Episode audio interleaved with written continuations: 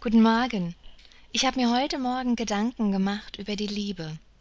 Und da ist mir der erste Korinther Kapitel 13 eingefallen, das hohe Lied der Liebe. Das kennst du sicherlich. Da steht folgendes. Wenn ich mit Menschen und mit Engelenzungen redete und hätte der Liebe nicht, so wäre ich ein tönend Erz oder eine klingende Schelle. Und wenn ich weissagen könnte und wüsste alle Geheimnisse und alle Erkenntnisse und hätte allen Glauben, also dass ich Berge versetzte, und hätte der Liebe nicht, so wär ich nichts.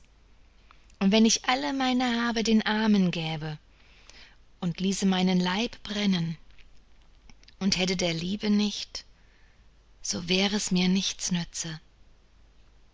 Die Liebe ist langmütig und freundlich. Die Liebe eifert nicht, die Liebe treibt nicht Mutwillen.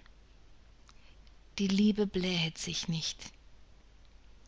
Sie stellet sich nicht ungebärdig, sie suchet nicht das ihre, sie lässt sich nicht erbittern, sie rechnet das Böse nicht zu, sie freut sich nicht der Ungerechtigkeit, sie freut sich aber der Wahrheit.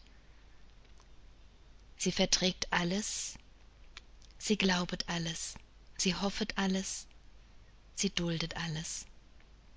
Die Liebe höret nimmer auf, so doch die Weissagungen aufhören werden, die Sprachen aufhören werden und die Erkenntnis aufhören wird. Ich glaube, in dem hohen Lied der Liebe wird recht deutlich, wie wichtig es ist, dass wir Eigenliebe für uns entwickeln. Also so, dass wir uns mit Liebe voll und ganz auffüllen können. Dann hört auch dieses Zerren und Ziehen an anderen Menschen auf, um von dem einen oder anderen Aufmerksamkeit, Achtsamkeit und Liebe zu bekommen, weil wir selbst davon so erfüllt sind, dass wir im Überschuss haben und vielen anderen Menschen diese Liebe sogar weitergeben können.